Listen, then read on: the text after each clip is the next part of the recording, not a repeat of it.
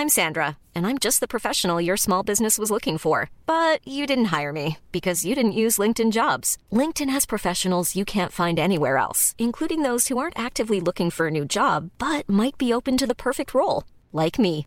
In a given month, over 70% of LinkedIn users don't visit other leading job sites. So if you're not looking on LinkedIn, you'll miss out on great candidates like Sandra. Start hiring professionals like a professional. Post your free job on linkedin.com/people today.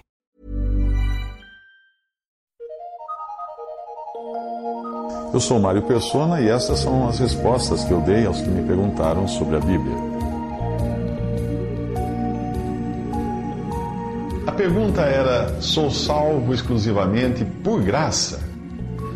Eu respondi a ele o seguinte: Você perguntou se uma pessoa que tem aceitado Jesus Cristo como Senhor de sua vida e único e suficiente Salvador e vem a escorregar em algumas práticas condenáveis e abomináveis aos olhos do Senhor, se ela será salva exclusivamente, exclusivamente pela graça e se tal ideia não poderia encorajá-la a continuar em seu erro.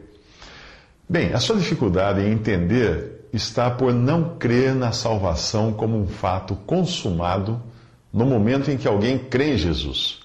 Veja que em diversas passagens a Bíblia dá a salvação como algo resolvido e não como um processo ou uma pendência que ainda teria de aguardar o bater do martelo no julgamento final. A Bíblia diz: Na verdade, na verdade, vos digo que quem ouve a minha palavra e crê naquele que me enviou tem a vida eterna e não entrará em condenação, mas passou da morte para a vida. Isso o Senhor Jesus disse em João 5,24.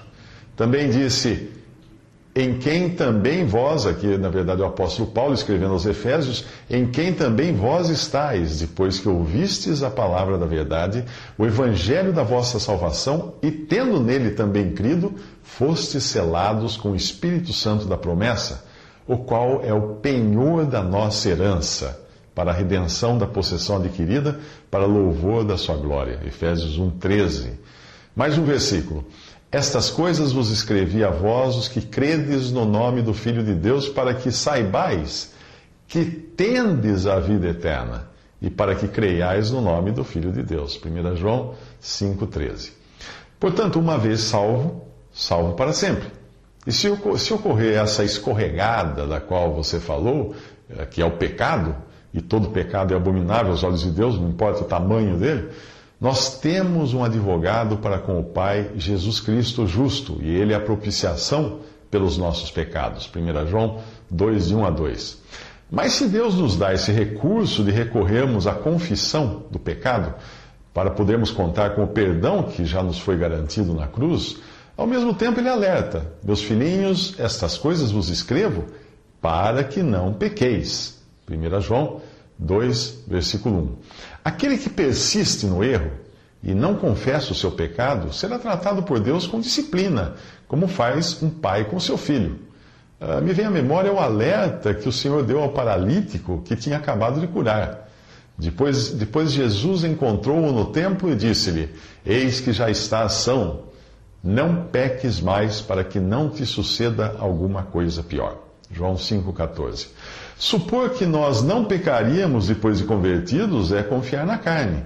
Geralmente, aquele que se considera justo e é confiante demais em sua própria fidelidade a Deus, uh, para achar que não irá mais pecar, esse será o primeiro a negar e esconder o seu pecado.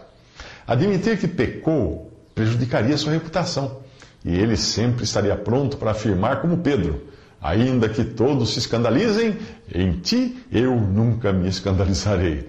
Pedro, ah, Pedro, segurança própria. Isso está em Mateus 26, 33. Se nós fôssemos salvos por obras, ou se mantivéssemos a nossa salvação assim, Deus teria de dividir a sua glória conosco. Além disso, jamais teríamos certeza de coisa alguma, pois como nós iríamos saber o quanto de obras boas de fidelidade, de perseverança seria necessário para nos levar ao céu, para nos manter salvos. Viveríamos como nesses programas de milhagens de, de passagens aéreas, a todo momento ansiosos para ver se já teríamos milhas suficientes para viajar ao céu. O problema é que, ao contrário desses programas de milhagem, o único ser justo e sem pecado que tem direito a estar na presença de Deus é o homem perfeito, Jesus. E cada vez que olhamos para Jesus, só vemos o quão longe nós estamos da sua perfeição. Achar que fazendo algo nós podemos chegar mais perto é pura pretensão. Por isso nós dependemos da graça, exclusivamente da graça de Deus, para sermos salvos. E isto é pela fé. Eu não sei como alguém poderia duvidar disso com passagens tão claras quanto esta. Porque pela graça sois salvos, por meio da fé, e isto não vem de vós, é dom de Deus, não vem das obras, para que ninguém se glorie, porque somos feitura sua, criados em Cristo Jesus, para as boas obras, as quais Deus preparou para que andássemos nelas. Isso está em Efésios 2, de 8 a 10. Se eu perguntar a Deus se serei salvo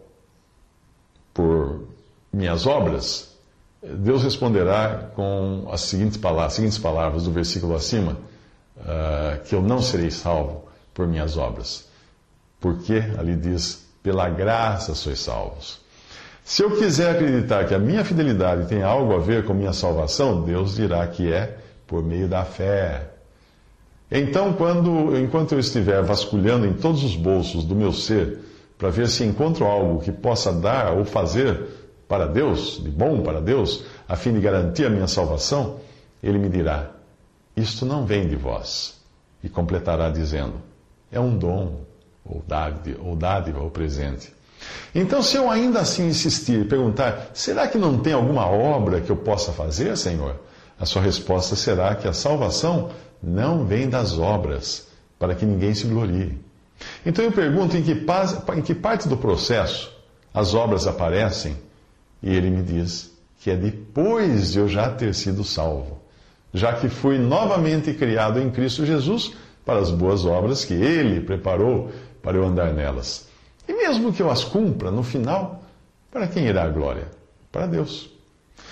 No início da sua mensagem, você apresentou a suposição de que Deus teria deixado o homem numa situação de incapacidade de viver a sã doutrina, para nenhum homem se gloriar de estar andando nela. Hum. Agora Deus diz claramente em Sua palavra que a única coisa que Ele quis ter certeza de que o homem não iria se gloriar é em Sua salvação. E que, se fosse por obras, o homem certamente se gloriaria. Se por um lado você afirmou que o homem seria incapaz de cumprir as demandas de Deus e seguir essa doutrina, dizendo que é por isso que existem tantas denominações, você dando essa desculpa, por outro, você ainda deposita confiança no homem ao sugerir que existe um lugar para as obras na salvação, como se fosse uma espécie de ajuda humana em algo que só poderia vir de Deus. Pense assim: foi o homem quem se meteu nesse profundo poço do pecado. Como ele poderia supor que conseguirá sair dali sem ser tirado por alguém de fora? Ao perguntar se uma pessoa que tenha se convertido e crido em Jesus como único e suficiente Salvador permaneceria salva, mesmo que tivesse dado uma escorregada, você mesmo já deu a resposta. Ora, se você disse que a pessoa aceitou Jesus como único e suficiente Salvador, é porque não existe outro Salvador e nada faltou no que Cristo fez para salvar. Ele foi suficiente Salvador. Único significa exclusivo, que só Ele pode salvar. O que exclui a ajuda do pecador. Suficiente mostra que, uma vez tendo Ele salvado o pecador, nada mais resta para o pecador fazer. Mas, evidentemente, eu entendo bem a sua preocupação, pois o, o, argumento da perda da salvação é bastante usado, principalmente pelos líderes das religiões pentecostais e por outras, uh, que não acreditam na salvação eterna, mas numa espécie de salvação volátil, que pode virar fumaça se a pessoa pecar ou se ela não perseverar. Se tal argumento fosse verdadeiro, nós voltaríamos ao problema anterior. Só que ao invés de perguntarmos o quanto de obras seriam suficientes para salvar o pecador, perguntaríamos o quanto de pecado seria suficiente para tirar a salvação de alguém. Nesse caso, eu tenho a resposta. Um, um pecado só seria suficiente para tirar a salvação de alguém. Se um pecado foi suficiente para Adão e Eva terem sido expulsos do paraíso, como alguém se, se achará capaz de entrar na presença de Deus com poucos pecados? Ou Cristo pagou por todos eles quando morreu na cruz e perdoou todos eles quando a pessoa creu nele, ou essa pessoa está perdida eternamente, se depender de limpar seus próprios pecados. A Bíblia diz: porventura pode o etíope mudar sua pele, ou o leopardo as suas manchas? Então podereis vós fazer o bem, sendo ensinados a fazer o mal. Isso foi Jeremias, capítulo 13, 23. Mas então vem sua preocupação, que é sincera. Será que alguém que tenha crido que seus pecados foram todos perdoados não voltaria a pecar deliberadamente por saber que não poderá mais perder a salvação? A questão é que um verdadeiro salvo, que possua realmente o Espírito Santo de Deus habitando em si, não, não ousaria nem pensar assim. Ele teria horror ao pecado. Pode até acontecer de cair, mas se sentirá péssimo enquanto não confessar o seu pecado e acertar a sua consciência para com Deus. Portanto, portanto, o crente é capaz de pecar depois de salvo, pois se dissesse o contrário, ele já estaria condenado pelo pecado da mentira. Uh, o apóstolo João diz: se dissermos que não temos pecado, enganamos-nos a nós mesmos e não há verdade em nós. Se dissermos que não pecamos, fazemos-lo mentiroso e a sua palavra não está em nós. 1 João 1, de 8 a 10. Mas isso não é uma licença para pecar, mas apenas a primeira parte da explicação que Deus dá de como nos valemos de nosso advogado no céu. Deus deixou um recurso para o salvo usar quando cair, e ele está na continuação da mesma passagem. O recurso não é um aval para pecar, mas a demonstração da graça e misericórdia de Deus que estão ainda disponíveis a todo aquele que crê. E curiosamente você verá que esse recurso não envolve pedir perdão a Deus, uma vez que o perdão já está garantido ao que crê. O recurso é confessar os nossos pecados, sabendo que não estamos sozinhos nisso, mas temos um advogado. Se confessarmos os nossos pecados, ele é fiel e justo para nos perdoar os pecados e nos purificar de toda injustiça. Meus filhinhos, essas coisas vos escrevo, para que não pequeis, e se alguém pecar, temos um advogado para com o Pai, Jesus Cristo, justo. Ele é a propiciação pelos nossos pecados, e não somente pelos nossos, mas também pelos de todo o mundo. E nisto sabemos que o conhecemos, se guardamos os seus mandamentos.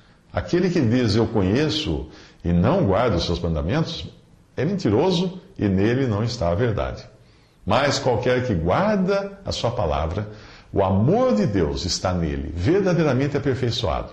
Nisto conhecemos que estamos nele. Aquele que diz que está nele também deve andar como ele andou. 1 João 1, 1 versículo 9 e 2 João 2, ou 1 João 2, uh, versículos de 1 ao 6.